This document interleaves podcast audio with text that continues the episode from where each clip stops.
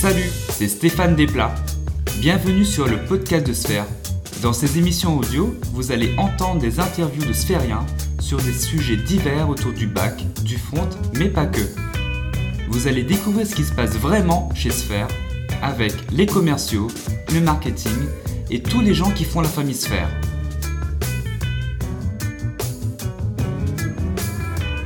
Mon invité du jour est Abderrazak Bouadma. C'est un architecte cloud native qui a participé il y a un an à la création des quarterbacks. Je vous propose de l'écouter pour mieux comprendre ce que c'est. Salut Abderrazak.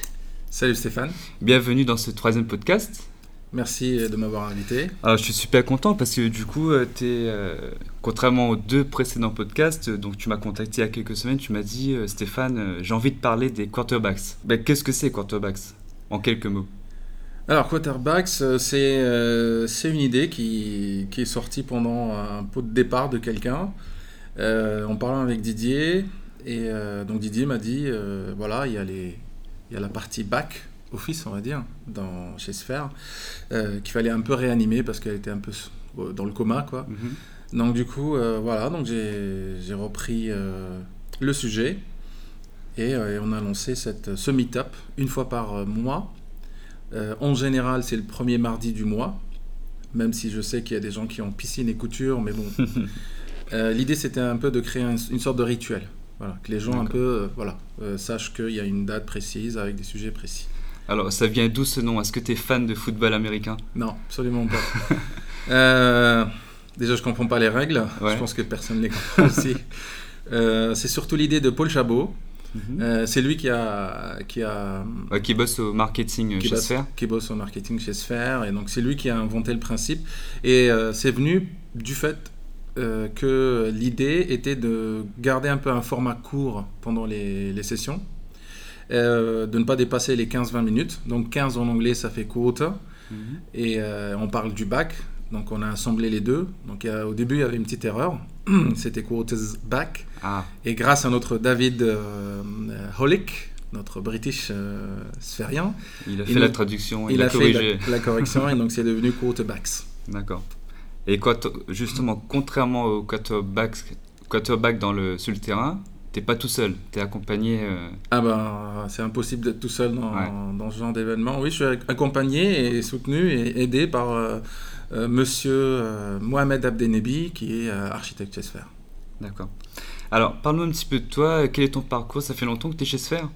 Alors, ce qui, ce qui est très très intéressant, c'est que ça va faire pile 10 ans le 27 mai prochain. Waouh Voilà. Donc, et ce qui est intéressant aussi, c'est que le 22 mai prochain, on va fêter euh, l'anniversaire de Quotabax. Ah, ça tombe bien alors. Donc ça fera une année. Donc moi, oui, je, m'appelle Abderazak Boadma, je suis euh, donc euh, de formation ingénieur, je suis développeur, donc je me présente en tant que tel, développeur donc sur une plateforme Java, hein, je ne suis pas dans le .NET, ni dans le front d'ailleurs.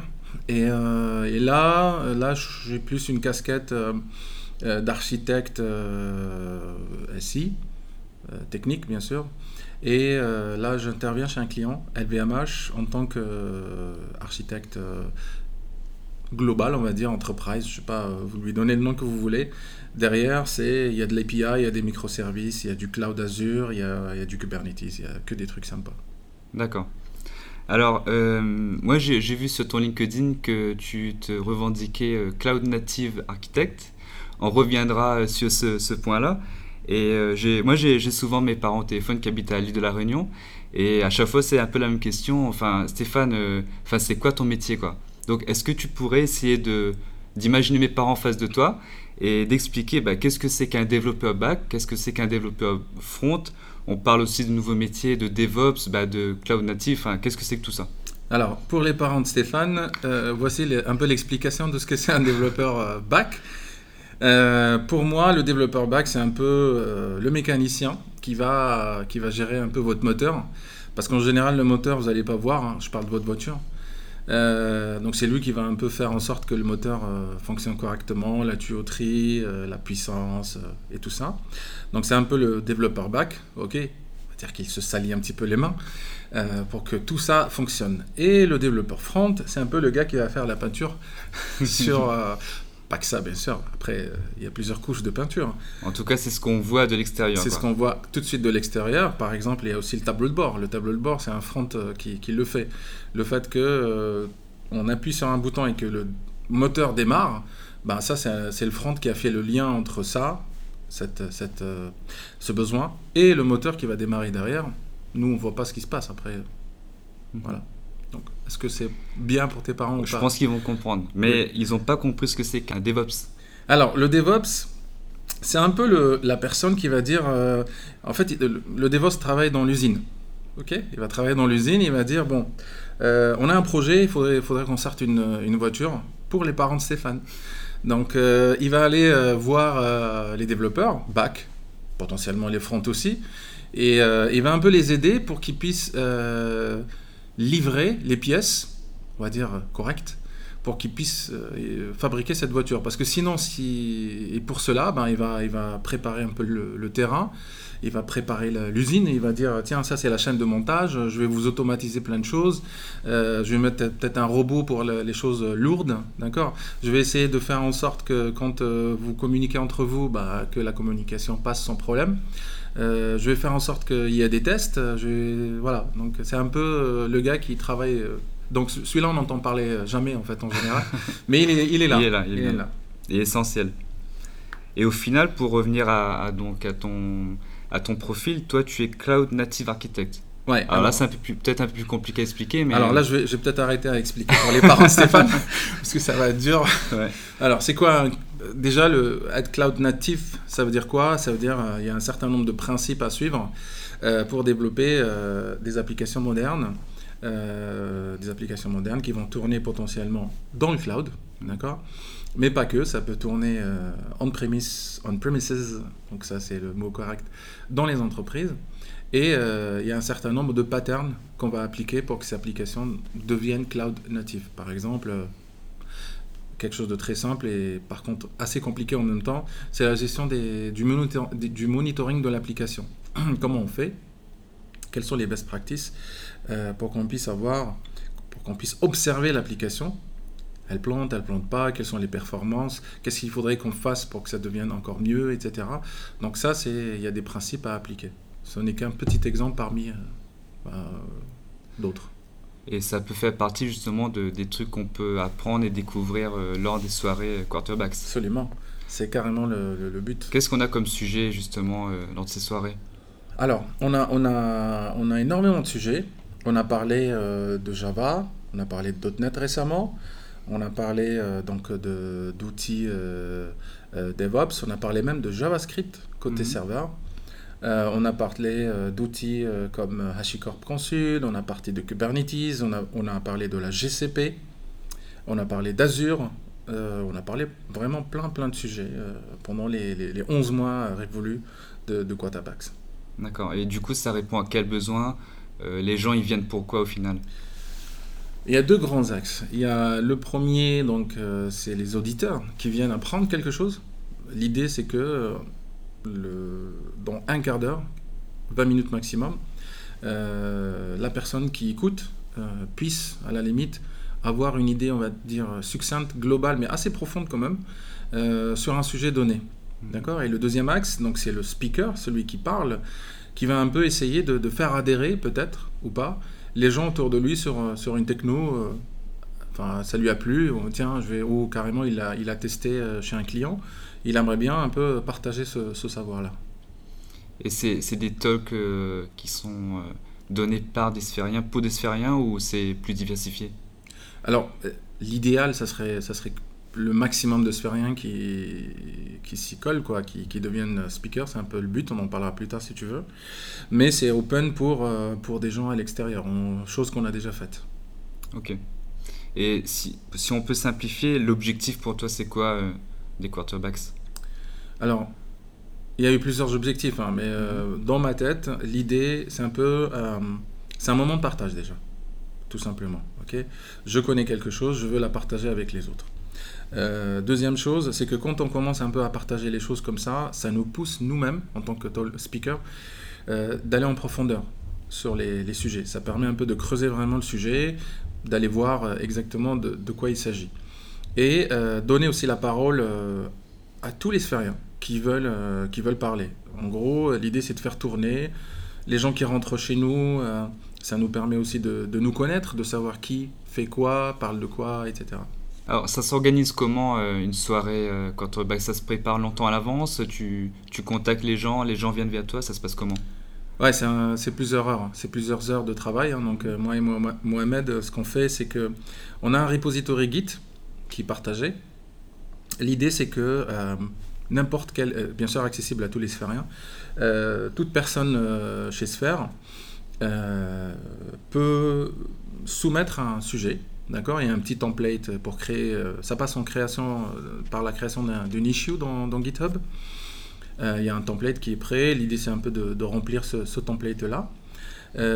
donc, ça nous permet d'avoir une sorte de backlog, un certain nombre de sujets. Donc, il y a des sujets variés. OK et, et puis, on va voir, est-ce que on commence à avoir une certaine thématique qui va ressortir au fur et à mesure? Parce que l'idée, c'est toujours de faire une thématique par soirée. Si on ne le trouve pas, on va essayer un peu de contacter les gens à droite à gauche pour voir, voilà, on aimerait bien parler de ce sujet, on, aimerait bien parler de ce sujet. On voit un peu les feedbacks. J'essaie de m'y prendre un peu à l'avance, hein, un mois, un mois et demi à l'avance, pour qu'on puisse un peu boucler les choses. C'était un peu plus compliqué avant, mais maintenant ça va, on commence à avoir des sujets. Et, euh, puis voilà, donc après je contacte les gens, les gens me, recontactent, ils mettent un sujet, des fois, ça arrive de, corriger le titre, ou corriger la, description, ou carrément le timing, ce genre de choses. D'accord. Est-ce que vous avez réussi à fédérer un petit peu euh, bah, les, les, sphériens? Est-ce qu'il y a des nouvelles têtes qui reviennent euh, souvent ou c'est bah, en fait, il n'y a, pas assez, a pas encore assez de, de, de, turnover. On n'est pas encore sur, sur le, le, meet-up qui fait que ben, chaque session, on a des nouvelles têtes il y a des têtes qui reviennent souvent, etc. Euh, ok, je comprends, c'est un lancement, c'est tout nouveau, euh, etc. Mais derrière, euh, c'est de pouvoir aussi challenger. En gros, il n'y a rien qui est imposé. Ça vient vraiment de la communauté. Il faut que la communauté drive. C'est une, une, c'est une sorte de meet-up open source. Donc tout le monde peut contribuer, tout le monde peut critiquer, tout le monde peut driver. Après, il faut juste organiser autour de ça. Est-ce que pour toi c'est un format qui est, euh, qui est compatible avec euh, notre vie actuelle, sachant qu'on travaille toute la journée devant des écrans, se retrouver le soir euh, pour parler technique, parfois des sujets peut-être assez pointus? Est-ce que tu penses que c'est enfin, facile à, à, se concentrer ou... Ben, L'idée de faire 15 à 20 minutes maximum, c'est un peu pour respecter sa, situation-là, de dire que ben, les gens à 19h, ils sont déjà un peu voilà, fatigués. Mmh. Euh, on va pas trop euh, les embêter par des, discours de 45 minutes. Ça, c'est la première chose. Puis derrière aussi, il n'y a pas que ça. L'idée, c'est de se rencontrer, de se croiser, parce qu'on se. Enfin, l'idée, c'est d'être groupé à chaque fois en, mode communauté, on discute. Des fois, des sujets commencent à fuser, des idées commencent à, à, ressortir de droite à gauche. C'est très intéressant. Un exemple très simple, c'est euh, l'histoire de faire du JavaScript côté serveur. C'est venu autour d'une discussion. Quoi. Mhm. ça a été bouclé en une semaine. D'accord. Voilà. Après, euh, thumb up pour les, développeurs euh, front, parce que les sujets, ils sont partis, hein. ils se sont, ils se sont régalés. Euh. C'était la session qui a duré le plus longtemps. D'accord. Il y a, ceux, ceux qui nous écoutent, je sais qu'il y en a qui sont très timides et qui se disent Ouais, ben moi j'ai un super sujet, mais voilà, mais vraiment j'ai peur quoi. Est-ce que toi, tu as des conseils à donner à ces gens-là et est-ce que justement ce serait pas un bon exercice pour euh, sortir de sa timidité et, mieux communiquer? Bah, La timidité, c'est un trait de caractère. Hein, donc euh, après, euh, c'est à un moment donné, il faut se dire, de toute façon et dans tous les cas, on a le droit à l'erreur. Nelson Mandela a dit je perds jamais, soit je gagne, soit j'apprends. Hmm. Donc dans tous les cas, on va rien perdre. voilà, donc on vient, on discute c'est pas c'est pas le lycée, on va pas passer le bac quoi. Donc mhm. l'idée c'est de s'amuser et puis de s'éclater et, faire en sorte qu'on on avance ensemble. C'est vrai qu'à l'école, on n'a pas forcément eu de, cours, euh, enfin ça dépend des écoles, mais pour communiquer justement, pour euh, enfin transmettre un savoir, est-ce que toi, euh, tu as eu l'occasion de, bah, voilà, d'aider certains speakers à préparer leur talk ou ça se passe comment Alors, c'est Parfait, tu, poses vraiment les bonnes questions parce que la session euh, de mai, le 22 mai, Donc on va, on va parler de ça. Le sujet, ça sera ça. C'est comment mhm. un peu parler, et comment prendre la parole devant les gens, comment préparer son, son talk, c'est un peu le sujet de la prochaine euh, session qui n'est pas potentiellement technique autour d'une technologie, mais euh, bah, comment devenir speaker? Voilà, c'était un peu pour un peu fêter la, le un an de, de Quarterbacks mhm. et se dire bah, on va sortir un peu des, des, sentiers battus, on parle plus de techno, mais on parle comment on va parler de ces technos-là en fait. Mhm. Voilà. Et ça peut être aussi utile parce que je vois aussi des gens qui sont dans le processus de recrutement, ils ont beaucoup de mal à s'exprimer ils n'arrivent pas à se vendre. Et euh, voilà, enfin, je pense que c'est un bon exercice. Absolument. Euh, moi, je les ai déjà vus euh, à l'œuvre, un certain nombre de personnes, pendant des, des, des, interviews chez les clients, où bah, il y a des petits soucis comme ça à régler à droite à gauche au niveau communication. Donc, quand on parle à quelqu'un, on le regarde dans les yeux. Il y a les gestuels, il y y a aussi la voix, il y a plein de choses. Et je pense que c'est un excellent exercice que d'être de, de, en face d'une audience et un peu essayer de les convaincre pour, pour une idée. On va, parler maintenant d'un autre sujet, c'est plutôt les, tendances actuelles, ou même euh, depuis plusieurs années avec l'informatique en général. Enfin, moi, surtout dans le front, mais j'imagine aussi dans le bac, on a des, des technos qui sortent euh, enfin, chaque jour, des frameworks dans tous les sens. Enfin, toi, avec ton expérience, comment on peut faire un filtrage et se dire, bah, moi, je pense que cette techno, euh, ça va vraiment cartonner dans quelques années. Enfin, comment faire le tri dans tout ça? Moi, j'ai une petite technique, une toute petite technique. C'est euh, quand euh, j'entends parler de quelque chose de, tout, nouveau. Je la garde comme ça un peu dans mon, dans mon système, mais j'y vais pas tout de suite. Euh, au moment où cette chose commence à revenir plus ou moins régulièrement, en regardant une conf ou, en lisant un blog ou un podcast ou ce genre de choses, là, je commence à dire, ok, là, il y a quelque chose qui prend. C'est comme le poisson, quoi. On a commence, ça commence à tirer. Et là, je vais essayer un peu de, regarder euh, en profondeur ce, sujet-là. Après, euh, dans le bac, euh, c'est plus ou moins stable par rapport au front, au niveau technologie front. Dans le front, ça bouge énormément. Ça ne veut pas dire que c'est pas bon. Hein. C'est juste que c'est le marché qui se rééquilibre. je ne sais pas. Hein. je ne peux pas spéculer sur ça. Mais côté bac, si tu veux, les technos sont là. Les principes et les, les fondations de l'informatique et comment on fait les choses sont là depuis les années 60. On n'a rien inventé. Hein. On est juste en train de bâtir par-dessus. Et euh, par contre, avec plus de moyens, donc avec, euh, euh, le cloud, avec les ordinateurs qui commencent à devenir beaucoup plus puissants, moins, moins chers. Je ne parle pas du, de l'ordinateur, le Mac personnel, hein, je parle du fait de pouvoir accéder à un data center facilement, avec, par exemple avec la GCP. Et justement, tu parlais du front, c'est vrai que le front s'inspire beaucoup du bac maintenant. Enfin, si on compare plusieurs années auparavant, aujourd'hui, on a des techniques de build qui sont solide. Enfin, il y a des tests, c'est vraiment solide. et même, on a, enfin, j'ai testé il y a pas longtemps euh, Firebase. Je trouvais ça euh, vraiment génial.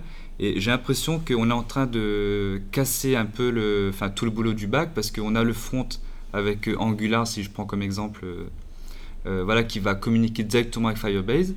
Et bah, finalement, quel est le rôle du, du bac là-dedans quoi? Ben, en fait, ce que tu viens de dire là, c'est, ce n'est qu'une évolution parmi d'autres. Euh, le bac, à un moment donné, ça évolue. Heureusement, c'est-à-dire, euh, sinon on va rester un peu préhistorique à chaque fois.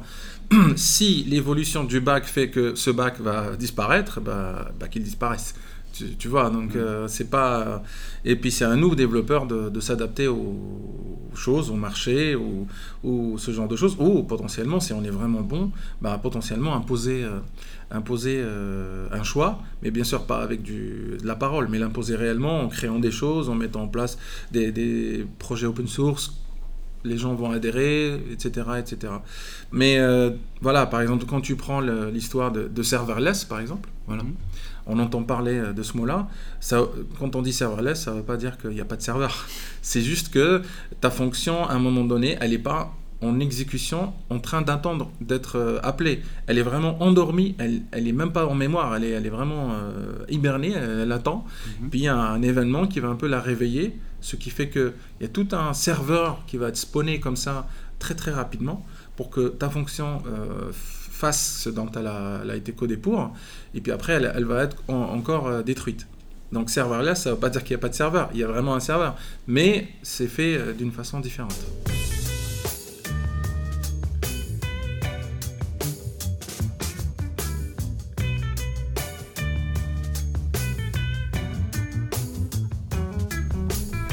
Alors, tu sais, euh, j'aime bien euh, poser euh, une question sur l'avenir quand je fais des interviews.